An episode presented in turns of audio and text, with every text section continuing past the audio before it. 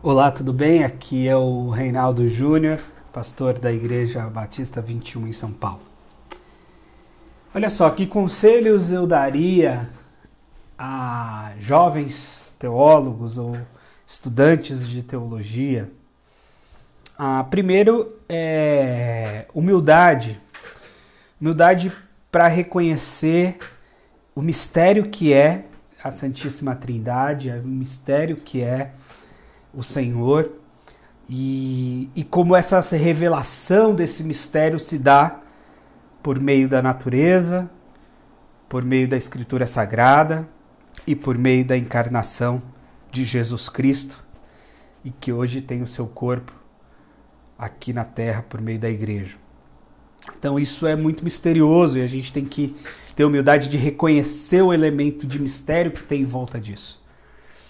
Segundo, justamente por ser mistério e, e, e esse mistério atravessar tantos anos, há uma interpretação variada das escrituras e da vivência cristã. Nós podemos considerar a, a tradição católica apostólica romana e dentro dessa tradição há milhões de compreensões diferentes ainda. Nós podemos considerar a tradição é, oriental, a igreja ortodoxa oriental, nós temos de considerar o protestantismo, no qual a gente, digamos, tá, tá, faz parte, eu me coloco nesse lugar. Dentro do protestantismo, nós temos o movimento evangelical, que vai gerar depois o, os evangélicos. Mas temos dentro dos evangélicos, ainda vamos ter os chamados tradicionais, chamados pentecostais, chamados neopentecostais. Então nós temos ter uma variação muito ampla.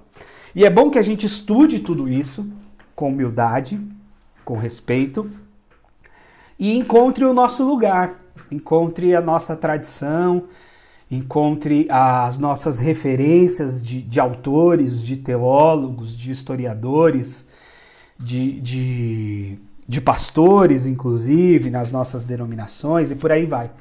E a gente caminhe dentro dessas referências, né? Entre a consideração do mistério entre aquilo que a gente interpreta desse mistério a partir da escritura e da nossa própria experiência e na tradição teológica, né? Nós não podemos embarcar na fé cristã como se ela tivesse começado ontem, como se ela começasse com a nossa experiência. A nossa caminhada talvez começou com a nossa experiência, ou até com o nosso nascimento. Eu vou lá atrás para pensar que começa com o nosso nascimento. Mas é, o cristianismo tem mais de dois mil anos. A Bíblia tem no mínimo três mil anos de história.